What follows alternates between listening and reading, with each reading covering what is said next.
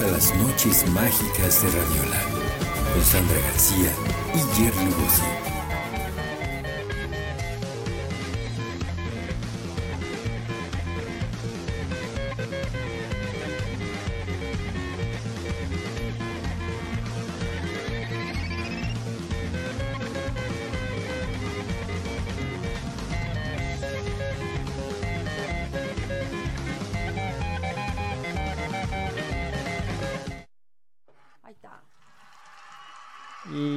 Estamos de regreso. Bueno, de hecho yo no, yo no fui a ningún lado. Sandy sí salió porque eh, fue por Lorena. Lorena Córdoba, ¿cómo estás? Hola, muy bien, muchas gracias. Lore, gracias por esperarnos pacientemente allá afuera. Salió Sandy y fue por, por Lore porque no la podíamos quitar, bueno es lo que me dice, no la podían quitar de la mesa de postres que tenemos allá afuera. Mira, de hecho por eso hicimos tiempo con Alba porque decía, es que Lore está come y come y no quiere venir a la cabina. ¿Cómo saben? Todos lo sabemos. Nos lo dijo Alba. Nos lo dijo Alba, dijo, está ocupada, no importa, estoy otro rato. no, y gracias por estar con nosotros para tocar un tema que decía yo hace un rato que, ay, ay, hasta parece que me lo adivinaste. ¿Qué pasa cuando nos da miedo la muerte, cuando es algo que no nos gusta hablar, cuando a mí hay cosas que de pronto digo, es que me da miedo, no la muerte en sí, pero sí el proceso, ¿no? O sea, y, y, y, si de pronto eh, te encuentras en malas condiciones y poco a poco vas muriendo sin gente a tu alrededor, ya que estás muerta y qué tal que no, ay no. O sea, cuando hablas del proceso de morir, ¿te refieres a una agonía o a, una agonía? a una agonía, sí. Sí, yo, yo tengo que quitarme obviamente eso de la cabeza porque trabajamos lo que, lo que queremos, ¿no? ¿Cómo reflexionar nuestra propia muerte? Mm, mira, qué bueno que haces esa pregunta porque precisamente tú misma estás diciendo, yo no le tengo miedo a la muerte. Le tienes miedo a lo mejor al sufrimiento, al dolor o mucha gente que dice, a mí no me gustaría morirme a lo mejor enfermo, ¿no? De cáncer, porque uno ha visto cómo la gente de cáncer sufre, mucho, tiene dolores eh, que ya nada se los quita, ¿no? Entonces uno dice, yo no quiero morir así. Eso no es miedo a la muerte, ah. eso es miedo al dolor. Y es normal. O sea, ¿a quién le gusta tener dolor? ¿Cómo describirías entonces el miedo a la muerte? ¿Qué es? Entonces, bueno, para empezar me gustaría decir que el miedo es como una de las emociones más primitivas de los seres humanos, pero hay que identificar una cosa. Tenemos únicamente tres miedos innatos. ¿Qué quiere decir que nacemos con ellos? Todos los tenemos. Y todos los demás son miedos aprendidos. Entonces, los únicos miedos que tenemos desde que nacemos, cuando somos eh, bebés, es el miedo a la oscuridad, el miedo a los ruidos fuertes y el miedo al abandono. Mira, Ya, te espera para las palomitas y todo. No, jamás me hubiera imaginado eso, ¿eh? estoy aprendiendo algo nuevo. Entonces, bueno, esto pues lo podemos ver obviamente con los bebés, ¿no? Los bebés recién nacidos necesitan tener ahí a su mamá y, y, sabemos todas las cuestiones psicológicas que pasan los niños mientras se están desarrollando, que quieren que su mamá esté ahí porque piensan que su mamá es parte de ellos. Y todos tenemos miedo a ser abandonados, incluso de adultos, si no lo hemos sabido trabajar. El miedo a la oscuridad porque los seres humanos no estamos hechos para vivir en la oscuridad. Pensé que eh, eso era como aprendido, ahora pues, me estoy dando cuenta de que... y el miedo a los ruidos fuertes también es algo que tienen los bebés, ¿no? Ustedes han visto un bebé recién nacido que se espantan. Y muchos animalitos así, o sea, un ruido fuerte y pum. Brincan. De ahí todo lo demás son miedos aprendidos. Ajá obviamente los aprendimos desde niños, entonces creemos que siempre los hemos tenido. Ah, y esto incluye el miedo a la muerte. Por ejemplo, obviamente hay muchas cosas que pasan por accidentes o traumas o eso, ¿no? No sé, el miedo a las arañas, el miedo a los payasos, el miedo a los gatos, ese tipo de cosas que la verdad yo desconozco cómo trabajar con ese tipo de fobias. Pero el miedo a la muerte lo tenemos, si es que lo tenemos, porque lo aprendimos de nuestros papás. Antes de entrar a esto del miedo a la muerte, me llama mucho la atención lo del miedo a la oscuridad.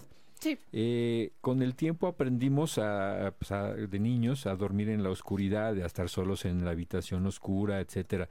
Eh, ¿Se fue ese miedo completamente o ahí sigue? Sí, eh, se fue el miedo y a, lo mejor ahorita, por ejemplo, si estamos en una calle oscura, tenemos miedo, pero ya como adultos no le tenemos miedo a la oscuridad, Sino le a tenemos miedo a lo ahí, desconocido. a alguien que Exacto, salga alguien que salga, que no te des cuenta, a que haya, que tú vas solo y no sabes Sí, ¿Qué va a porque, pasar? porque esta persona, si, si tuviera esas in- intenciones, tendría mayores probabilidades de éxito en la oscuridad. ¿no? Claro, y es un poco más el miedo a lo desconocido y ahí ya se, se revolvió o se combinó más bien con el miedo a lo mejor pues a cosas e- extraordinarias, eh, supernaturales, podríamos decir, como a los fantasmas, a las cosas extrañas, ese tipo de cosas que ya son como más personales y que sí son aprendidas, ¿no? Ajá. Entonces, pero la oscuridad, pues es sí es un miedo con el que nacemos porque es algo anatómico, o sea, no estamos hechos para ver en la oscuridad O como sea, los animales. estamos hechos para ver, para vivir de día. en la luz. Ok. Exacto.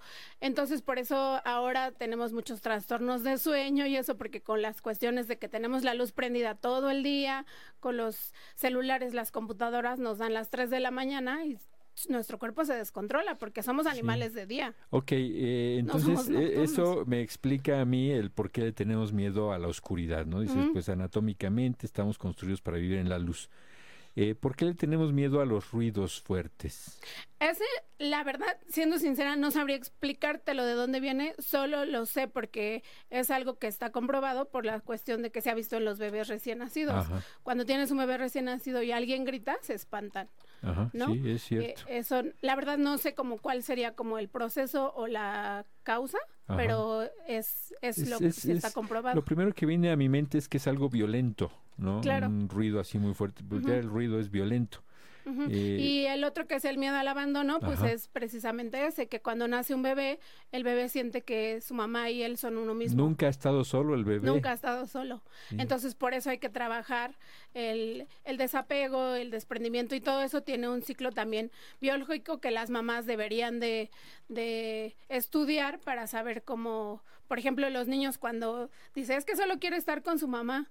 Pues claro que quiere estar con su mamá, o sea, Pues sí, se la gente dice, es que no deja que nadie lo cargue. Pues no, porque su mamá es su seguridad y obviamente hay que manejarlo adecuadamente para que el niño no tenga 25 años y solo quiera estar con su mamá, Sí, ¿verdad? pero solemos hacerlo de una manera muy brusca, ¿no? Claro. El manejar eso, ay, déjalo, ¿no? Es más, ahí tienes al otro, al, hermano mayor agarrándolo mientras la o mamá las se va. mamás que son eh, así de que está el niño chiquito y la mamá, déjame salgo cuando no me vea. Ajá.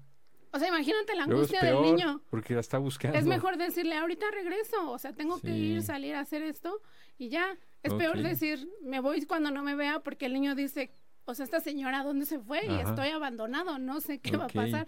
Entonces, por eso, cuando somos adultos, nos cuesta mucho trabajo desapegarnos de las Pero personas. entonces estos tres miedos con los que nacemos, es eh, bueno, es más fácil deshacerse de estos tres miedos que de los otros adquiridos como el miedo a la muerte.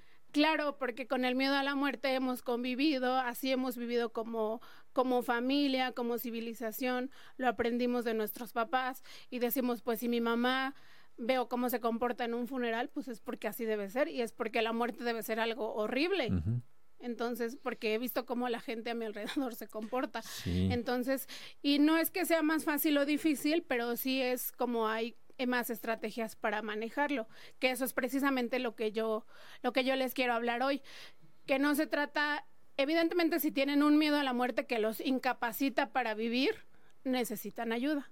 que sería como miedo a vivir, ¿no? Medio- exacto. Todo te da Porque miedo. mira, incluso eh, yo les podría decir, eh, tener miedo a la muerte incluso sería algo esperable, por decir esa palabra, porque eso evita que hagamos cosas que pongan en riesgo nuestra vida.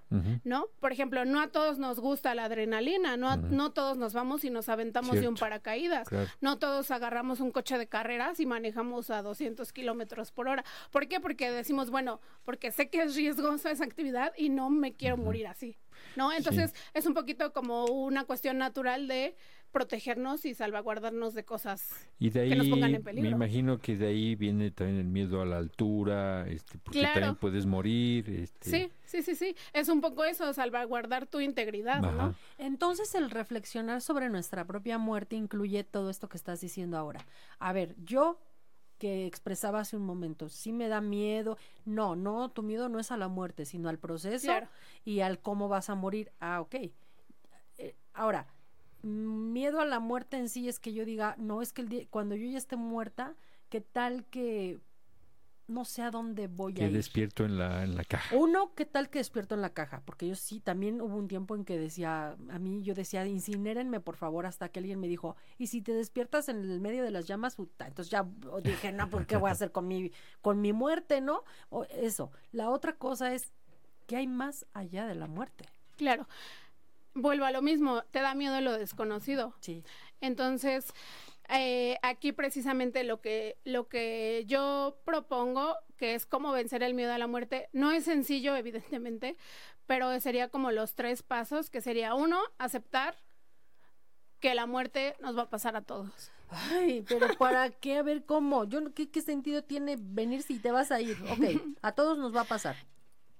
Jerry, sabes las En esperando a ese- Lore la palomita? Espérame, espérame, espérame. A Es que, todos, eh, estoy espérame. de Ajá, uno, aceptar. a a- pasar. A todos nos va a pasar. No nos podemos que a todos librar. nos va a pasar. No es importa si inevitable. quieren, si no quieren, si les gusta, si les parece o si están de acuerdo. A no ver, es, ¿tú no es de acuerdo? opcional. Pues si Exacto, digo que no, no, es opcional. no, no es opcional, pues tengo que estar de Entonces, acuerdo. eh, en ese sentido, me viene mucho a la mente, por ejemplo, gente que eh, quizá ustedes conozcan, quizá ustedes sean esas personas que dicen, este, es que no hables de la muerte porque la llamas, ¿no? Porque la traes, porque como dijiste hace rato, lo que uno piensa es lo que uno atrae a su vida. En el caso de la muerte no aplica, es la excepción, ¿no? Porque digo, imagínense si yo hablara de la muerte y la, o sea, yo hago esto todos los días. Sí, claro, ¿no? esto es tu especialidad, ni modo que digas, Sí. la estás Ni- atrayendo, Exacto, ¿no? ni modo que diga, no, ya no voy a hacer Pero esto. lo- creo que luego habemos quienes decimos yo no le tengo miedo a la muerte, pero eso no lo vamos a saber hasta que se llegue ese momento. Y además, incluso, por ejemplo, cosas tan sencillas como, bueno, que a mí me parecen sencillas, que deberían de serlo, como este, voy a poner un ejemplo personal, este, de que yo siempre le decía a mi abuela, haz tu testamento. Sí. Y mi abuela casi, casi me decía, es que... ¿Quieres que me mm, muera? Ajá, ajá. O no, pues es que estoy bien, o sea, no me voy a morir en, no sé, muchos años, o no sé. Sí. Mi abuela se murió, no hizo el testamento, y entonces ahí está mi papá y sus hermanos Peleando batallando. por Y eso que están de acuerdo, imagínense los que no están de acuerdo. No, Cosas es una así. bronca, sí. Y así tengo tías, primos, este, amigos, ¿no? O sea, que dices, es que no, no, no, porque hacer tu testamento es, hacer tu testamento es proteger a tu familia. Prevención. Entonces, prevención. ese sería el primero. Hacer- El segundo, creer, tener una creencia, no importa si es espiritual o si es religiosa. ¿Por qué? Porque al tener una creencia, tú dices, bueno, en- hablando de religión, eh, hablando de la religión católica, que es la que predomina en nuestro país, eh, decimos, los católicos creen que cuando uno se muere, se va con Dios. Entonces, eso o, a, mí... o al infierno con Eso- el diablo. Eso a mí como creyente católico me da tranquilidad, me tendría que dar tranquilidad. Si fuiste bueno. Entonces un poco esa es la incongruencia o la congruencia que deberíamos de tener. Si no tienen ninguna religión, tienen una eh, cuestión más espiritual, pues es un poco lo mismo, ¿no? Decir No, que están en un lugar donde no hay dolor, donde todo está tranquilo No y que tarde o temprano nos vamos a encontrar. Claro. Igual funciona si no crees en que después de la muerte hay otra vida, porque pues te mueres y ya se Claro. acabó todo. No, no Se hay sufrimiento, se apagó la luz, ya no hay nada, tranquilo. O sea, ya dejas de sentir. Igual lo ocurre aunque Claro. tengas esa creencia. Claro. Ok. Y el tercer punto sería enfocarte al presente, que es lo más difícil Ay, de hacer. vivir el hoy y no con el hoy, sino vivir el hoy. Y para eso, no sé si tenemos tiempo, Venga, venga. les quisiera... eh, Aquí, Deja. mira, para ti, Lo que sobra es tiempo. hoy, lo que quieras, ¿eh? ok, Sí. hasta la medianoche. Hasta que te canses. Hasta que la muerte nos separe. Mira, hasta que ya nadie nos esté viendo. ¿Cuál es? Perfecto. Entonces, en este pun- tercer punto que sería atención al presente, es donde viene la parte de reflexión, Ajá. la parte donde no les va a gustar lo que voy a decir, Ándale. pero lo vamos a tener que hacer. Entonces, les voy a hacer cinco preguntas. Ajá. No quiero que me las respondan Oh, sí. este, en, en los comentarios. Bueno, si quieren, obviamente Ok. los vamos a leer, Ya pero si no, es una cuestión de reflexión muy personal. Muy bien. Háganlo por escrito. Si no lo pueden hacer Oh. ahorita, anoten las preguntas, porque es un trabajo difícil, es Ajá. un trabajo personal. Entonces, no es de que en dos minutos voy a tener la respuesta, ¿verdad? Es, es de reflexión. ¿Estas son preguntas para qué? Para lograr el tercer punto, que es atender, poner atención en el presente y Pero- dejar de pensar Sí, Voy a poner aquí preguntas para reflexionar reflexionar. sobre mi propia muerte. Los voy a anclar sobre. Ver. Ay, Yo ya estoy listo. Mira. Vas contestando. Venga, Jerry. venga. Ajá, entonces, eh, como les digo, no, no traten de hacerlo rápido, no, no les estoy haciendo un examen, no necesito las respuestas, ¿Va a haber eh, Este revisión de examen al final? No. va a haber reprobados y todo. Ups. Entonces necesito que lo hagan como una reflexión personal. Si no lo pueden hacer ahorita porque están pasando una circunstancia personal complicada, eh, Guárdenlo. vayan a consulta. Vayan a consulta, guárdenlo y, y guarden las con- preguntas, Exacto. háganlas en el momento en que se sientan listos y también eh, yo quisiera como que ab- abrieran un poquito el tema, como hablar de estas preguntas con su esposo, con su esposa, con sus papás, con sus hijos, con sus amigos. O sea, para mí mi sueño sería como que todo el mundo pudiera hablar de esto Ajá. sin que fuera mal Doloroso. visto. Muy bien. o ¿no? doloroso, sí. Entonces vamos, la primera pregunta es, todas las preguntas empiezan con cuando yo muera. Ok. Entonces, la primera pregunta es, cuando yo muera, ¿quién llorará por mí? Pues los que quedan vivos. Sí, pero de esos que quedan vivos, según tú, ¿quién lloraría? Traten de ah, pensar un poco en quién lloraría más, quién lloraría menos, quién lloraría Ajá. por culpa, quién lloraría Ajá. por tristeza eh, genuina, quién llora, quién según ustedes no lloraría o sí yo, o sea, como que Mm. piensen un poco en, en Ajá, esas personas que, que están a su alrededor ahorita, ¿no? Muy bien. La segunda pregunta sería, cuando yo muera, ¿a quién le dará igual mi muerte? Evidentemente a la gente que no nos conoce le va a dar igual porque ni siquiera se va a enterar, pero aquí es un poco de reflexionar si, si tienen relaciones eh, Tóxicas, no resueltas, si tienen, exacto, si tienen eh, amigos con los que se pelearon y nunca resolvieron, si tienen problemas con hermanos, con primos, con parientes, eh, piensen un poco si les daría igual. Eh, si ustedes se mueren, ¿qué pensaría ese primo con el que se pelearon hace 40 años y nunca más le volvieron a hablar? Salud. Gracias, gracias. La tercera pregunta es, cuando yo muera, ¿alguien se alegraría? En eso estaba yo pensando ahorita que hablabas en la dos. Ahí está. Y la cuarta pregunta sería, cuando yo muera, ¿cuál será mi legado? Ay, híjole, ahí sí ayúdame. En este, em, quisiera primero un poco que pensaran en si ya tienen todo su testamento. No. Ajá. Bueno, pues no traigo, ¿qué, qué dejo? Ese es mi legado, ¿verdad? Sí. En esta pregunta de qué dejo, eh, si no importa si eh, a mí me preguntan mucho, por ejemplo, los adolescentes, es que no tengo nada, ¿no? O sea, no tengo casas, no tengo terrenos, no tengo propiedades, no tengo coche, no tengo un seguro, no tengo nada. O sea, yo soy un muchacho de 20 años que ¿qué puedo dejar. Entonces yo les digo, bueno, tienes ropa, tienes discos, tienes películas Libros. cosas que te gustan. Entonces, yo digo, yo no quiero que eso lo saquen a la basura y lo tiren. A lo mejor yo digo, mi ropa, eh, si alguna de mis sobrinas la quiere, pues que se la quede. Ok, siempre tenemos algo que Siempre dejar. tenemos entonces. algo. ¿Son cuatro o cinco preguntas? Cinco. Ah, Ya, es la, ya va la última. Entonces, en este sentido, si sí tienen propiedades, terrenos y tienen hijos, hagan su testamento. No dejen problemas, Sí. porque ay, por favor, ¿eh? Hagan Eso- su testamento o, o, o- o no sé, este, olvídense de los hijos, díganle, ¿saben qué? Vendan todo, yo diría, vendan todo, mí. váyanse de viaje, gástense su dinero y solamente dejen un testamento eh, de la ropa, del reloj de la abuelita, la consola, todavía hay consolas. La Mi- radiola. Mi madre tiene una consola. Exacto, ese tipo de cosas, cosas. sí. Entonces, y la, la quinta pregunta sería, cuando yo muera. ¿Qué me gustaría que recordaran de mí? Ay. En este sentido también voy a un poco a cómo quiero que me recuerden, qué quiero que la gente diga de mí. Quiero que la gente diga que, que era muy buena persona, que era generosa, que era amable, o que era grosera, que me peleaba con todos, que a todo mundo regañaba, que era que los insulté alguna vez y nunca supe cómo pedirles perdón. Entonces, ¿a qué voy con estas cinco preguntas? Ahorita a lo mejor se les ocurrieron algunas dos, tres cosas, pero me gustaría que lo reflexionaran más profundamente. ¿Por qué? Porque esto nos va a ayudar a vivir más plenamente, porque entonces no le vamos a tener miedo a la muerte. Lo que vamos a hacer es ser conscientes de que la muerte está sentada al lado de nosotros, que no sabemos cuándo va a llegar, pero que el día que llegue ya voy a tener algún legado, voy a decir, eh, resolví mis relaciones, me llevo bien con mis papás, o no me llevo bien con mis papás, pero aprendí a perdonarlos, me llevo bien con mis hermanos, eh, quisiera que mis sobrinos dijeran que fui una tía divertida, que les enseñe cosas útiles para la vida.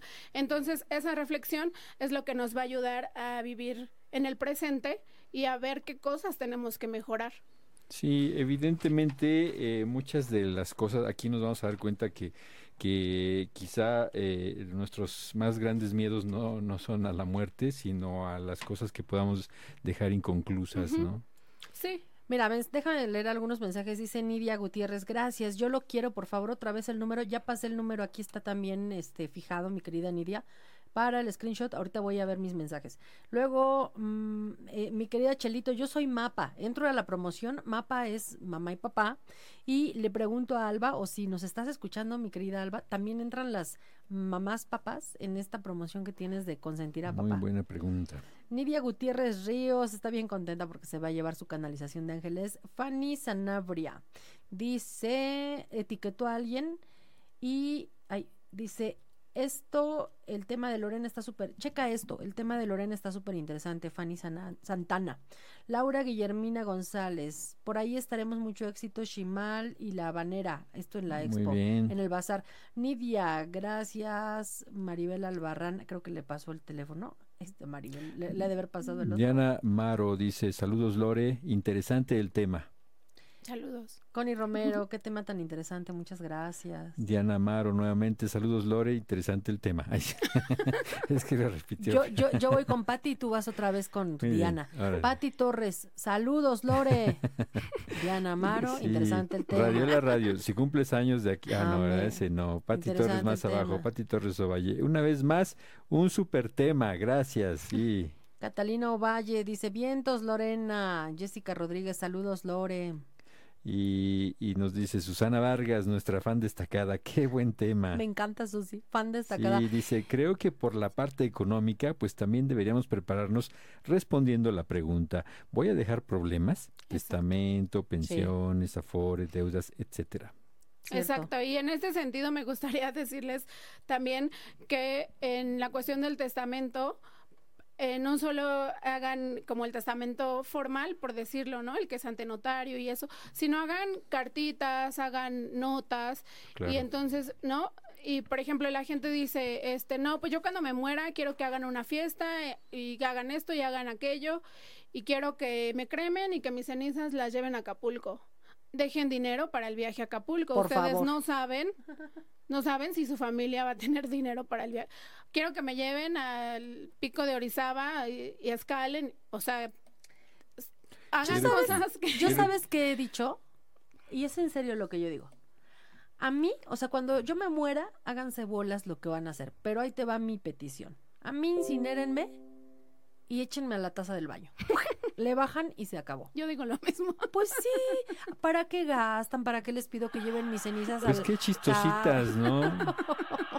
Pues es qué que insensibles. ya no hay, ahí ya no hay nada. Ahí no estamos nosotros. Ya no estamos ahí. No, pero no se trata de que si hay o no hay, se trata de los demás, del mamá, para los Ah, hijos. entonces por eso yo no dejo dinero. Si quieren llevarme a algún otro lado, No, pues gástenle. No, sí, Yo a lo que ya me voy morí. es que, que o sea, también duele, o sea, es un vínculo Claro, que sí, se sí. rompe Pues entonces haz lo que y quieras. duele. Yo ya les dije. Y Ah, no, en pues tu conciencia queda si no haces lo que Sandy dice. Pues Sí. digo, no, o sea, ya si me quieren llevar y ca- dormir conmigo debajo de la almohada, pues ya son onda de ellos. Pero lo que yo digo es, ¿A pues poco no, te gustaría más así como mí. que, que se, se hace un hoyo en el jardín, se echan tus cenizas y, y se planta plantita. un arbolito? Ah, está bonito también, eso me gusta, sí. Está, Bueno, bueno. en lugar de echarlo a la taza del Y baño. ya cuando crezcan esas manzanas, agarrar una y Sandy. morderte mm. el trasero así. Jerry, ¿No? ¿qué te pasa?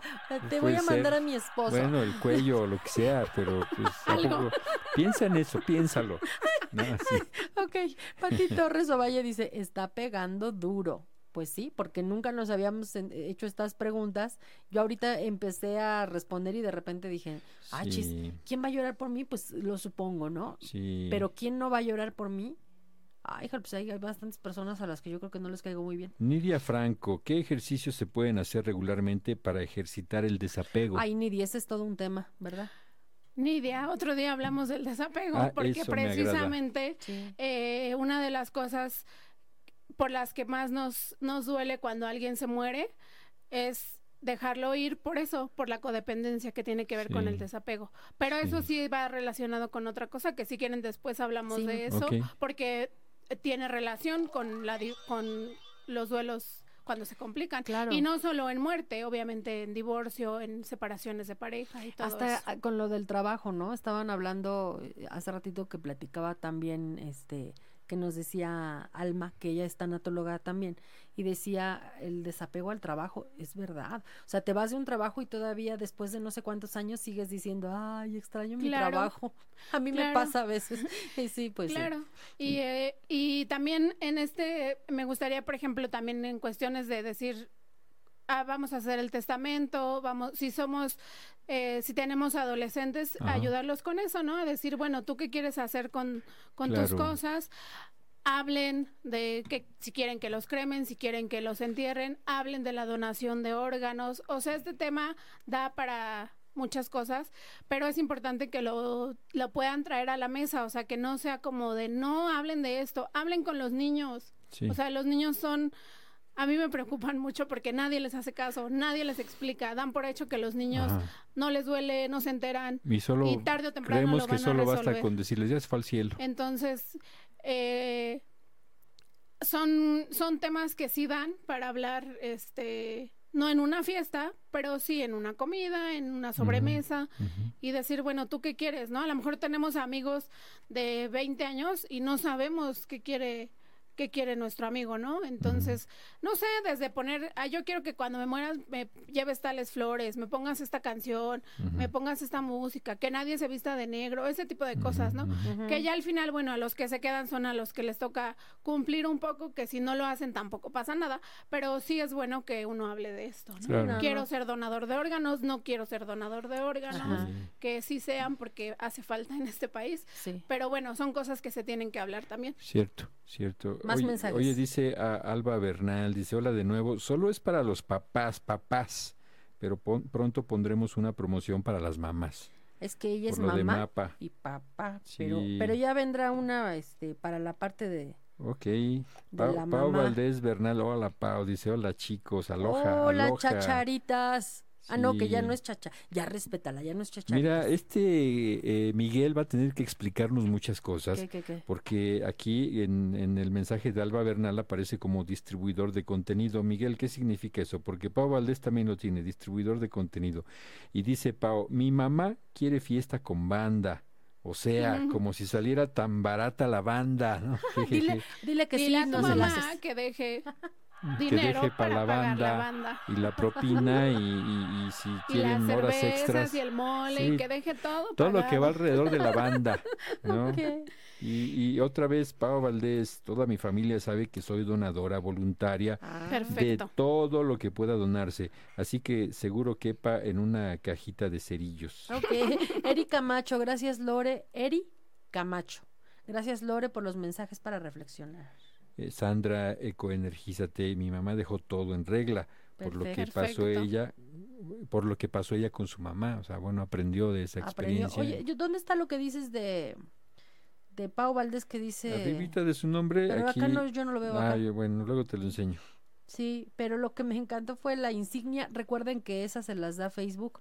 Si ustedes participan compartiendo esta publicación, dándole like, muchos corazones, muchos corazones, muchos corazones, este, invitando a sus amigos a, a ver las noches mágicas de Radiola, les ponen su insignia que dice este fan, Fan destacado. destacado. ¡Ay, qué lindo! Dice- Este, lo acabamos de ver ahorita. Claro, gracias Lore, explica súper bien, dice Nidia Franco. Eres Gracias, como, eres- ahí te parece a tu papá, ¿no? ¿Sí o no? Explica Dilo, bastante dilo, bien. Dilo. Sí. Eso, sácalo. Aprovechando, déjenme decirles, acuérdense que estuvieron aquí de Isabela Sabs, eh, nos acompañó Ana y Laura, Ana la diseñadora de, de esta línea de ropa para mujeres gordibuenas. Eh, tienen tallas desde la 36 hasta la 44 y, y si ah, hacen también especial 46 y 50. Nos dejaron estos cupones de descuento. Atrás tienen el 10 y el 20% de descuento. Nos trajeron diseños. Si te acabas de sumar a este live y de pronto eres de las chicas gordibuenas que no encuentra ropa, bueno, pues aquí regrésenle porque nos trajeron varios modelos a enseñar para que ustedes puedan eh, buscar a Ana y también ella, si tú le enseñas un modelo, lo hace ese modelo a como tú y tengo de estas tarjetitas que tienen 10 y 20% de descuento. ¿Quién dice yo quién las quiere? Aquí las voy a tener, ¿sale? Bueno, entonces, una vez que contestemos estas preguntas, de para reflexionar sobre mi propia muerte. Las repito de volada, aunque ya las anclé aquí en el en vivo. Cuando yo me muera, ¿quién llorará por mí? Cuando yo me muera, ¿a quién le dará igual mi muerte? Cuando yo muera, ¿a alguien se alegraría? Cuando yo muera, ¿cuál será mi legado? Cuando yo muera, ¿qué me gustaría que recordaran de mí? Estas son las preguntas. ¿Qué pasa si a tres de ellas la respuesta me deprime? ¿Cómo lo trabajo? Vayan conmigo. Perfecto. sintetizado, sintetizado. la cuestión es que no, no es, porque además como ellas son respuestas personales, sí el trabajo es eh, específico para cada persona, ¿no? Entonces, eh, si hacen este trabajo y dicen, me está costando mucho, no puedo, me trae muchos sentimientos, me abruma hacer este trabajo, de verdad busquen terapia. No van a estar 20 años conmigo en terapia, o sea, hacemos dos, tres sesiones, trabajamos, vemos qué es lo que está pasando y resolvemos, porque no tiene ningún sentido que digan, me está costando trabajo, entonces lo voy a dejar. No, no, no, no, si te está costando trabajo, lo trabajas Mándame un mensaje, este lo trabajamos en dos, tres sesiones y resolvemos y entonces ya pueden vivir su vida tranquilamente. O sea, no quiero decir que les valga, pero quiero decir que uno tiene que vivir la vida pues con la certeza de que lo que estás haciendo te hace feliz, hace feliz a los demás, deja una enseñanza para la gente que viene atrás de ti, tus hijos, tus nietos, tus sobrinos. Que yo pensé en eso cuando hablabas de cuál va a ser mi legado. ¿No? Más que las cosas materiales, propiedades, etcétera.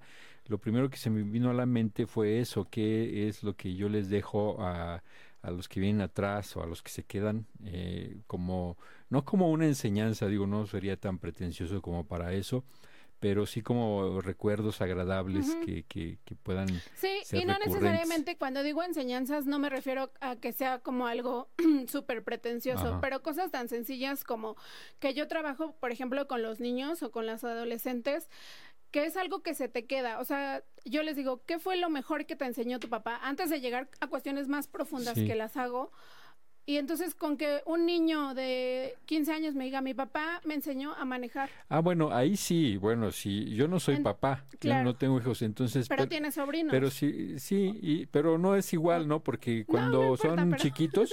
me veían así como un superhéroe. Ahora que ya crecieron y ya... Hasta le faltan al respeto. No, hombre, ahora ya soy un patán, ¿no? Este, eh, Entonces, por eso no, o sea, pero si yo tuviese hijos, pues eh, dejaría un legado así, a manera de elección, ¿no? ¿Para, para qué? Para que la vida se les haga más fácil o al menos más sencilla de lo que fue para mí. Exacto. ¿no? Ahí sí, pero de otra manera sí no pretendería dar lecciones porque eh, he conocido a tanta gente aquí en este programa como tú y nuestros demás invitados que, que pues tendría que estar en, en, en, una posición de, de, esas, ¿no? Como para ya hablarle a la gente por las experiencias que he tenido y decirles la vida es así, ¿no? Sí, pero por ejemplo, hablando de esto, si yo te, o sea, si yo te pudiera contestar ahorita, yo diría, yo recordaría de ti y de Sandy a lo mejor que me dieron este espacio para dar a conocer la tanatología sí, a gente que a lo mejor nunca lo había escuchado. Eh. Entonces, eso para mí ya es un legado tuyo. Aunque tú no lo veas así como, ay, me cambiaste la vida o hice algo extraordinario, pero sí lo estás e, haciendo. Eso sí, ¿no? Ese tipo de legado sí, eso sí me gusta, ¿no? El ayudar a otros sin razón alguna, o sea, simplemente porque te nació y si alguien te dice, pero ¿por qué? No importa, ¿no? O sea, ese, ese sí sería un buen legado, incluso hasta como ejemplo, ¿no? Como ejemplo a seguir. Eh, eh, otro, pues una, una buena conversación, este, eh, quizá te hice, te hice pensar en algo que no se te había ocurrido, no sí, sé. sí, sí, cosas sencillas. O sea, que a lo mejor ustedes ahorita tienen amigos, eh, familiares que, que ya se murieron y entonces dicen, a lo mejor, ah, pues él era mi mejor amigo cuando éramos Ajá. Y él me enseñó el amor, no sé, al rock. Ajá. Y entonces yo ahorita amo el rock, me gusta, conozco, ¿no? Sí. Este, Te inició en algo, entonces, también eso es y importante. eso es un legado, Sí. ¿no? O sea, tampoco tienen que ser es, los superhéroes y hacer voluntariados y hippies, nada de eso. o a ver, a ver, ¿qué te traes con los, contra los hippies? Pobrecitos muchachos. No, o sea, me refiero a que tampoco tienen que desprenderse de todas No, las claro. cosas ni de eso, Sí. pero sí traten de pensar en eso, en decir, si yo, o sea, si lo hacemos un poco más drástico, si yo ya de esta noche no paso, mañana la gente que va a decir Ajá. de mí. Ok. Ok. Ahora, eh, esto, perdón, Sandy, eh, eh, contestas esto y te va a llevar a reflexionar sobre qué te hace falta que tengas que hacer para irte bien. ¿Y qué estás haciendo hoy con tu vida? O sea, si detectan así como, ah, no, pues es que yo pienso que a lo mejor mi amigo con el que me peleé hace 20 años le daría igual que yo me muriera. Ajá. Quiero que le dé igual a mi amigo. Sí, eso realmente sería importa. importante, sí, porque realmente uno me dice importa. igual y, y- Igual y y le a va a dar igual, daría pero no me igual. importa. Sí, ¿no? Pero si es algo que les mueve, que Ajá. sí les importa, trabájenlo. claro. Y entonces ahí podemos también, si quieren, en otra oportunidad hablar de eso, de perdonar, Ajá. el resentimiento, de no cargar con cosas que no nos corresponden, que todos llevamos cargando y que este tipo de reflexiones nos hacen pensar en, Porque es en más fácil perdonar eh, al que, bueno, eh, para, para el que se va es más fácil perdonar que para el que se queda. No, es más difícil para el que se va perdonar, porque los que nos quedamos luego, luego perdonamos cuando alguien muere y siempre recordamos lo mejor de esa persona, ¿no? Por eso, Pero insisto, incluso ahí tenemos que hacer un trabajo de, de, de perdonar, porque cuando la gente se muere, todos, y es algo incluso, como te digo, algo aprendido, eh, todos hablamos bien del que murió. sí, Y fue el mejor papá, y fue el mejor Sí. esposo, y fue el mejor amigo, y fue un super maestro, y fue la mejor abuelita que pude haber tenido. Y cuando empiezas a excavar, excavar, excavar, bueno, sí fue el mejor papá, pero cuando era niño me pegaba. Y hoy que soy sí, adulto, vuelven, eso me vuelven sigue esos doliendo. resentimientos que uno Entonces, creía que ya se habían eso hay que perdonar. Y Sí. perdonar no es decir, ay, sí, te perdono ya, o sea, tú ya no estás, Ajá, ya, ¿qué, ¿qué más tengo que hacer? No, no, no, o sea, sí hay que sacarlo, ajá. sí hay que trabajar con eso. Ah, muy bien. Entonces, hay que es- ir contigo. Y hay que ir. Entonces es lo que les digo. Sí, Si en es- haciendo este ejercicio encuentran cosas donde se sienten atorados, donde se sienten enojados, donde se sienten muy tristes, abrumados por no poder hacer el ejercicio, de verdad busquen ayuda. O sea, no, no les voy a dar una receta mágica, no les voy a, los voy a tener 20 Ajá. años en terapia. Son cosas que hay que trabajar. Pero sí hay que dar importancia porque al final es pues la salud emocional, la salud Sí, mental claro. y lo que nos va a ayudar a aprender a vivir en el presente y no Cuando- estar anclados a se murió hace 20 años y sí me sigue doliendo como si hubiera sido Sí, ayer. sí. Eso tampoco Sí, ya es, no es eso sano. tampoco es saludable. Sí, no. Claro, hay que revisar eso. Sandy. Ah, iba yo a leer aquí algunos mensajes que no sé si ya leíste. Ah, no, todavía no. Dice Pau Valdés Chacharita. Ay, no, que ya no es Chacharitas. ya ves, ahora tú tienes la culpa. ¿Cómo le Pau vamos a Valdés hacer, Pau? Bernal. Dice, no somos gordibuenas, solo somos doblemente sabrosas. ok. Doble relleno, como las galletas. Pero ah, les recuerdo que aquí tenemos la opción para vestirnos lindas. Yo creo que para no deprimirnos con ese tema debemos entender a la muerte como un simple proceso de metamorfosis, recordar que es lo único que tenemos seguro. Y si Claro. queremos dejar un legado debemos simplemente vivir. Aplausos, aplausos, Jerry. Aplausos para Pao. Gigi Guadarrama dice, saludos a la tanatóloga. Y el conductor, qué guapo está. Eso no, nomás dice saludos a la dame tanatóloga. Ay, de veras, no. no. Marisol Rosete Arronte. Hola, mis queridos amigos. Ya casi voy. Ay, Marisol, sí. Ya ya- casi, ya- casi. bueno, ya casi, aunque sea este, un poco retirado, pero qué bueno que ya casi vienes. Te mando un besote, Marisol. Gracias por estar con nosotros. Eh, Bueno, Marisol es de la unidad médica eh, integral Ajá, preventiva. preventiva. Eh, ya me lo aprendí. Aplausos para mí.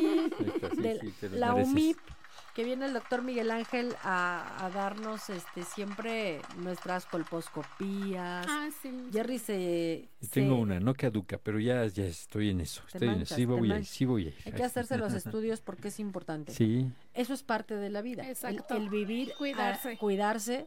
¿Para qué? Para que pues el día de mañana... cua- Nos preocupamos a veces mucho de cómo vas a llegar a la muerte, si vas a tener agonía larga o no, y depende mucho la calidad de vida que tenemos en la actualidad a cómo va a ser nuestra muerte.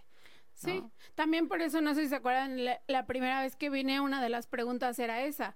Lo que estoy haciendo hoy está, eh, ¿cómo va a repercutir en mi vida en cinco años? ¿No? Entonces, no se trata de ser dramáticos, no se trata de pensar, ay, si me muero mañana, entonces hoy me voy a alocar. No, no, no. Exacto, es lo que luego yo digo, oye, sí, sí, Se hay que trata de ser solo. conscientes, nada más. ¿Sabes qué sería otro buen tema para otra ocasión? Eh, se repite mucho que se volvió cliché y quizá por eso ya no le ponemos mucha atención. Entra por un oído y sale por el otro. Vivir el aquí y el ahora. O sea, ¿qué es en realidad vivir aquí y ahora? Porque siempre se repite y se repite y como que... Y nadie nos dice cómo. Sí, ¿qué es, Sí, no? sí. O sea, de verdad, este, se, se decía al principio, cuando no se choteaba todavía, como una llave, ¿no? Para la felicidad o para el éxito. Como sí, algo y además que solo es los difícil iniciados porque, sabrían. claro, realmente eh, es difícil, eh, no porque no se pueda lograr, sino porque implica mucho trabajo personal. Entonces, la gente no quiere hacerlo, o sea, la gente como que no sé si no le importa o no se da cuenta de, de qué tan importante es la salud emocional, tanto como la física. ¿no? Entonces, si, si te duele el estómago, vas al gastro, y si te duele esto, vas a tal, ¿no? Y uno como mujer va al ginecólogo, cosas así, y si te duele el corazón, ¿a dónde vas? Entonces, pongan atención Con a la eso. doctora Corazón, pues ¿a dónde quieres Sí, ir? ¿verdad? Sí. Entonces, eso implica mucho eso, aprender a vivir aquí y ahora. Tiene que ver también con el perdón, con el resentimiento, porque el resentimiento que es estar pensando siempre en lo que te hicieron, en lo que ya pasó. Entonces ya pasó. ¿Para qué te preocupas? Pues para planear la venganza, si no, Mamita chula, ojalá estés escuchando, porque a mi mamá le menciona el nombre de tres personas que han pasado por su vida. ¡Oh! No sabes cómo Claro. se le hace el, las tripas del estómago. Claro. ¡Ah! no me hables de. Le digo, pero a ver, perdónalos no por ellos, por ti. Claro. Y eso también es muy fácil de decir, pero ella de verdad odia a esas personas y no sabe, y se lo he explicado, pero no me entiende. Díselo tú, por favor, que la única que se hace daño es ella. Sí, si quieres cuando hagamos el programa del perdón, Ándale, le invitamos. invitamos. No a que venga, pero sí a que, A que escuche. a que escuche, ¿no? entonces, eh, bueno, en, de lo que hablaba Sandy hace rato, de que para qué venimos si nos vamos a ir, este, si les gusta leer, les quisiera recomendar un libro que se llama Las intermitencias de la muerte, de José Saramago. Las Eh, intermitencias de la muerte. Es un libro donde eh, Saramago empieza a narrar en una ciudad en donde de un día para otro la muerte deja de trabajar. Entonces nadie se muere. Y entonces sí, empieza a narrar qué es todo lo que pasa, claro. todo el caos que hay en la ciudad. O sea, entonces entiendes un... Es una novela, obviamente. Es muy bonita, pero sí entiendes un poco eso, en que la muerte no solo es lo único seguro, sino que es necesario porque se haría un caos. Sí, yo también en, algún lugar leí que, que la muerte era necesaria para la evolución. Sin Por muerte supuesto. no habría evolución. Y ahorita que mencionas, dices, eh, si les gusta leer y recomiendas un libro de José Saramago, más bien sería, si les gusta leer, pero además leer sin signos de exclamación y de interrogación, bueno, pues ahí está José Ay, pero Saramago, es ¿no? maravilloso.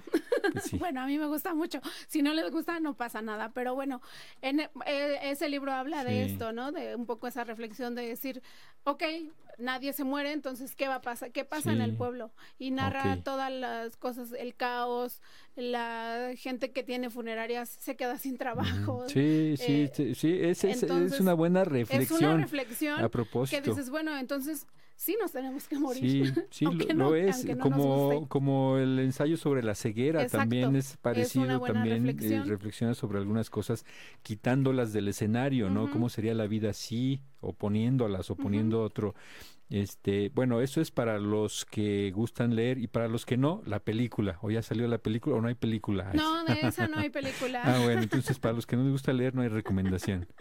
No, para los que no les gusta leer, pues hagan el ejercicio y si se sienten atorados, abrumados, tristes, enojados o detectan emociones que no saben cómo manejar, Vayan a ver. vayan a Piensen, consulta. igual piensen que nunca van a morir.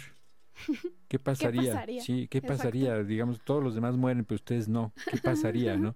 El dolor de estar viendo a la gente querida morir y mueren otros y otra generación y todos se van y uno no.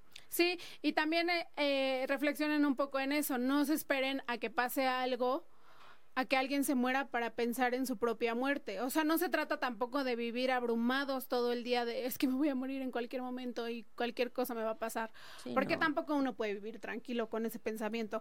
Se trata de ser conscientes de que va a pasar, de que si a lo mejor ahorita haciendo estas cinco preguntas me viene a la mente que yo le hice daño a alguien, si tengo contacto con esa persona y sé que esa persona me puede recibir eh, una conversación honesta de pedirle perdón, hágalo. Si no tienen contacto con esa persona, esa persona no quiere volverla a saber nunca en su vida, hagan el ejercicio de- del perdón. Si no saben cómo, si lo hablamos en otro tema, porque hay estrategias, hay ejercicios, hay cosas que podemos hacer. No necesitan ver a esa persona, tenerla enfrente de ustedes para poder liberarse de, de ese resentimiento. Entonces, piensen en eso. Bueno, este iba yo a decir, buenas noches, dice Martita Mendoza. Hola Martita, Hola. ahí está Laurita también. ¿Cómo es tu suegra? Llegó. Adiós, Martín. Ya, Ya se, va. Pues me dice que si vamos a ir a los tacos de Ay, ya cochinita. se va. Pues le digo que Mira. cochinitos ustedes que le No, quieren seguir atorando a la sí. comida. De veras, ya ni la muelan, no. Sandy, no. Sandy ya este, dice que se va a esperar un ratito para iniciar nuevamente. No, ya. Míralo, Eh, cómo sí, está. sí. Me dan ganas de voltear la cámara para que te tome la A ver, cámara. es que no eres contundente, ¿sí o no? ¿Tú quieres ir? No, pues yo no sé. Fíjate nada más nuestros dilemas, ¿no? Este, los dilemas de la vida. ¿Vamos o no? A ver, Vamos ustedes ¿Vamos digan. o no a los Voten. Voten, taquitos de vo- voten. cochinita ¿Vamos o no a los tacos de Yo digo cochinita? que Sí. sí vayan. A ver, mira, Sí. fíjate, imagínate esto, reflexionando sobre la muerte. Ahí estoy yo, que podría ser cualquiera, y está en su lecho de muerte. Y está recordando todo lo que pudo haber hecho en la vida. Cositas Ajá. como, híjole, cada que, que llueve salir y mojarte y, bailar y subirte a un cha, árbol. cha. Ya parece canción de Yuri, ¿no? Pero sí, este... sí, sí. De hecho. Pero ese tipo de cosas, decir, híjole, nada hubiese cambiado mi vida si me, si me hubiese echado esos taquitos de cochinita pibil. Es, a veces no te creas y lo voy a compartir con ustedes porque a veces, pues estar a dieta no es como la cosa más bella del mundo. Lo No. bello es el resultado. Sí. Pero cuando estás en ese proceso y dices, ¿y si lo he pensado? ¿Y si hoy fuera mi último día me privé de esto? Porque además la comida es placentera. Claro. ¿no? ¿Qué pasa? Pues que uno tiene que pensar en qué vas a vivir mañana. ¿no? Ahora, déjame Claro. agregar algo ahí porque creo que tienes razón, sí. Eh, esos logros también son muy buenos, o sea, también alimentan el espíritu, ¿no? Este, eh, decir, sí, lo conseguí y ya tienes palomita más y cuando estés en el, ese- lecho de muerte dices, sí, logré esto y logré aquello y tuve fuerza de voluntad, ¿no?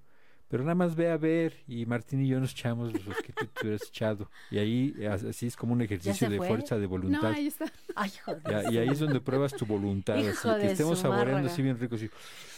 Sí puedo, Ahí está. Ya. sí puedo. Pues este, Así. ay Martín, ya vete a tu casa. Ay, ese Martín es Mira, tremendo. Dice, hola, estoy impactada, es un cuestionario muy fuerte, es para reflexionar, muchas gracias por compartir esta información, me encanta, dice mi querida. Mary Ellen, te mando un besotote, gracias por Sí. escucharnos. Sí, tú tendrías también la insignia de, de fan destacada, porque ella nos escucha diario, participa, lo malo es que participa en mi celular, porque no acaba de entender cómo entrar a la, al en vivo. Ya, ya le, ya le Ya diremos cómo, sí. sí. Y Luzma Cua dice, gracias por la recomendación. Y, de- y sí, de verdad que es una muy buena reflexión. Sí. Y además no es de Paulo Coelho. Sí, este, No, sí, no, sí, no. Está muy Es padre. un premio Nobel. Y, y dice, dice Pau por si Valdés, no. sí, sí, taquitos de Vamos, cochinita. Vamos a dice. los, a ver, voten. Miren, voten desde este, desde esta perspectiva. Yo estoy a dieta y me estoy portando muy bien, tomo tres litros de agua diarios. eh, me, no es fácil, sí me cuesta algo, ¿no? Claro. Y entonces, ¿voy o no a los taquitos de cochinita? Voten, por favor. Mira, Si me escuchara mi nutrióloga, me no mandaría. vayas, no vayas. No voy. Martín y yo sí vamos. Háblale a tu esposo que venga por ti. Amor, ven a por casa. mí porque Sí. estos dos canallas se quieren ir a los tacos de cochinita. Mira, dice Nidia, ah, Nidia se ganó la canalización eh, con ángeles que nos eh, regaló mi queridísima Alba. Ahí ya las puse en contacto. Cumpleaños el 2 de julio, así que cumple con todos los requisitos. ¡Tin! Premio. Muy bien, ahí está el premio. Saludos a mi nutrióloga. Sí. No, me voy a portar bien, Yo te te lo voy a ayudar a portarte bien. Sí, por Así que favor. te vas, pide un, Los- un Didi. así como la hermana de Dexter, ¿no? Se llama Didi, sí se llama Didi, ¿no? Sí. Pide eso, pide a la bien, hermana de Dexter. Oye, qué interesante tema y nos llevas a un lugar en donde tenemos que enfrentarnos con eso, pero de una manera sencilla. La verdad es que así como lo pones, bueno, es sencillo. Lo, lo, lo difícil ya es contestar esto y ser honestos, ¿no? Pero hay un método ya, o sea, es decir, hay un Sí, camino. hay por algo, algo por donde empezar. Sí. Y eh, precisamente es para que uno traiga esos temas a su conversación cotidiana, o sea, que no les dé miedo hablar de eso. La muerte está sentada al lado de ustedes, no importa si Ay, hablan joder. de ella o no, o Hazte dejan para de allá. hablar. Entonces, para allá. hablen de eso, hablen con los niños, hablen con los adolescentes, hablen con los ancianos. Es muy común que cuando se enferman los abuelitos, todos toman decisiones alrededor Ujú, y nadie le ha preguntado, oye, Sí. ¿quieres irte al hospital? Claro. ¿O quieres que Sí. quedarte aquí en tu casa? Sí. Busquen información sobre la voluntad anticipada, que es decir, si yo quiero que me conecten o no me conecten a asistencia eh, médica o quiero que me dejen que me, o sea, que siga el proceso natural de mi cuerpo, ¿no? Cuando tengo un accidente. Entonces, porque uno tiene derecho a pedir eso sobre su cuerpo y cuando estás en esa situación, tú ya no estás consciente para tomar esa decisión. Entonces, eh, los demás deciden por ti. Sí. Entonces, ¿cuántos casos conocemos de es que lleva conectado un año y la gente ya no está viva? También busquen información sobre la diferencia, por ejemplo, entre estar en coma y tener muerte cerebral. Cuando les digan que alguien tiene muerte cerebral, es muerte. Por eso es muerte, Muerte cerebral. cerebral. O sea, ya la gente está muerta. Está, sí. Sus órganos siguen funcionando porque están conectados. Sí. Ahí es donde entra también el tema de lo que decían hace rato del desapego, porque hay Claro. personas que insisten en dejar ah, ahí. Claro. Pasó con este mm, Gustavo Cerati, Cerati. que la familia, pues obviamente es que la familia lo último que pierde es la, fe, la mamá. esperanza y todo. Ajá. Claro. Entonces, de pronto, sí le decían, pues es que seguimos, sigue en muerte cerebral, sigue. ¿Qué pasaría si Cerati le hubiese dicho a su mamá, sabes qué mamá, si yo algún día entro en, desconéctame, yo no quiero, sobre todo porque los que se quedan sufriendo, pues son los, la, la mamá en ese caso que estaba a cargo. Y bueno, el hombre finalmente pues murió, se fue. Claro. ¿no? Sí, Bien. ahí también hay otra cuestión que es una palabra que suena muy horrible, pero se llama encarnizamiento terapéutico. Ah, que es eso? Que hacer a toda costa, o sea, mantener vivo a toda costa a la persona. Ah. Entonces eso también se considera un poco como violento, ¿no? O sea, decir, bueno, si yo tengo un accidente y me operan y no salgo bien, déjenme ir, o sea, era lo que me tocaba, era si creen en el destino, era mi destino, así me tenía que morir. O sea, no insistan en hacer algo que al final no va a funcionar. Y hablen de eso con la gente que está con ustedes. Una de mis hermanas eh, se me acercó hace unos días y me preguntó si yo la desconectaría. Le dije que sí. Y me dice, perfecto, porque estaba buscando quién, a quién poner ahí en mi testamento para hacer eso, ¿no? Claro, sí, sí, sí, y, y esto da para reflexionar muchas cosas, ¿no? Por ejemplo, la cuestión de la eutanasia, que no es legal en este país, pero creo que es necesario y creo que sí hay situaciones que lo ameritan. Entonces, obviamente como no es legal, por más que lo digamos, no va a suceder.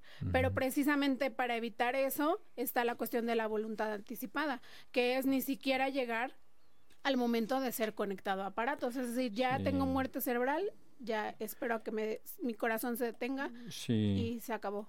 Y luego, bueno, hay quienes pueden verlo de otra manera y decir, bueno, nadie escapa a su destino, ¿no? Y Por supuesto. hagan lo que hagan, pues está el cuate este que, que despertó de un coma y, y dice, ¿qué? ¿Cuáles son las nuevas noticias? Le dicen, Yalitza fue nominada al Oscar y se suicidó. Pues sí, con eso cualquiera se suicida. Y bueno, fue un chiste, un chiste de, de humor negro, perdón. Hay una película, de hecho, al respecto que se llama El Bulto. Y esto es con... eh, ay, se me olvidó el, El nombre. de- bulto debe ser con algún jugador de la selección mexicana de fútbol. O, ah, debe ser, ya sé con quién, con el boxeador este, el pelirrojo, ¿cómo se llama? Ah, el canelo. Canelo, si es el bulto, debe ser él. Sí, porque pues nomás no, ¿verdad? No da una. Es con este... ay, Gabriel Retes. Es una película El mexicana. bulto. Dice. ¿Aquí sigue? o sea que sí, o sea que es a chaleco de, de los Sí, taquitos. Pues sí, pues ni modo. Lo peor es que hay un voto y es a Mira, favor ya- no ya- sé qué ya hacer. dijo Pau Valdés que sí. bueno. Sí El te bulto es, es una película mexicana de 1991, eh, de ese tipo de películas que se hacían en 1991, Sí. eh, por Gabriel Retes, dirigida y también es, es actuada por Gabriel Retes. Ajá. Bueno, pues qué, qué buenas lecciones hoy. Sí. De verdad, muchísimas gracias. Gracias. Sí, no sabemos si agradecerte o, O llorar. qué, porque, o, o no sé, Si recriminarte. quieren llorar, lloren, pero Ay, bueno, que la yo- próxima vez la tarea sea más sencillita, ¿no? no, y eso que no todavía creo no la porque haces. vamos a hablar del perdón.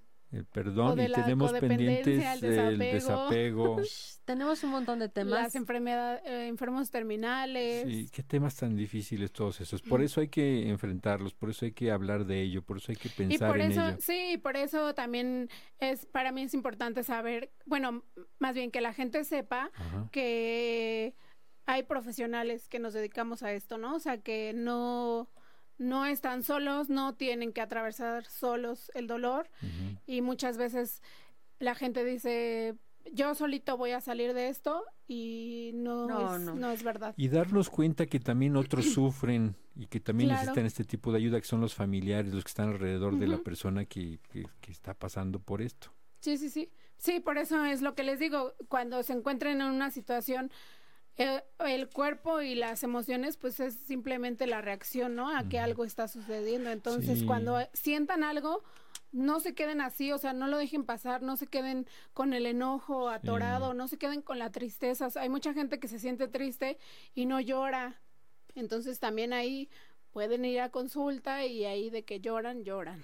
Ah, ahí que tienes un garrote y órale, sí, de que los hago condenado. llorar, los hago llorar. Sí, y esto te lo mencionaba lo que dije hace unos momentos, porque eh, luego uno dice, bueno, aquí la que se va fulanito, pero la que va a sufrir es mi mamá, Claro. ¿no? Pero también necesitamos este tipo de ayuda porque además debemos saber cómo ayudarla a ella, porque vamos a estar ahí nosotros Sí, sí, cerca sí. y no sabemos si a nosotros nos va a pegar en, no sé, en un mes o una semana, no Ujú. sé. Sí, sí, o en decir, eh, yo soy el papá de esta familia, entonces yo me tengo que aguantar, mis hijos no me pueden ver llorar, entonces yo voy a ser el fuerte por contener la emoción de todos los demás. Sí, Y eso tampoco es saludable, muy bien. porque pues por más que seas el papá, eres un ser humano y tienes emociones y hay que trabajarlas. Hay que irse bien, ¿no? Hay que irse, todo, bueno. todo esto ayuda, todo esto suma para, para morir bien, hay que aprender Por a morir un poquito todos los días, poco a poquito y sin dolor, ¿no? Hay que hablar de esto, hay que entender No que hay miedo. especialistas, vamos a acercarnos a ellos. Muchas gracias de verdad, Lorena. Ella gracias es Lorena ustedes. Córdoba, tanatóloga. Saludos a tu papi. Gracias. Se parecen mucho así, en, en cómo explican las cosas. Eso es muy bueno, de verdad, tómalo como un cumplido. Muchas gracias. Sí, sí, sí. Sí, y, y pues nosotros ya nos vamos. Ya, Permíteme tantito, Jerry. Ah, bueno, él nosotros Martín y yo ya nos vamos a la, a la cochinita. Dale chance de que se salga, por bueno, favor. mira, voy Adiós, aprovechar gracias. entonces que no te quieres ir eh, para No, es leer que- esto. Dice, dice Pau Valdés, muchas gracias Lore, es un tema tan tabú para muchos, pero lo explicas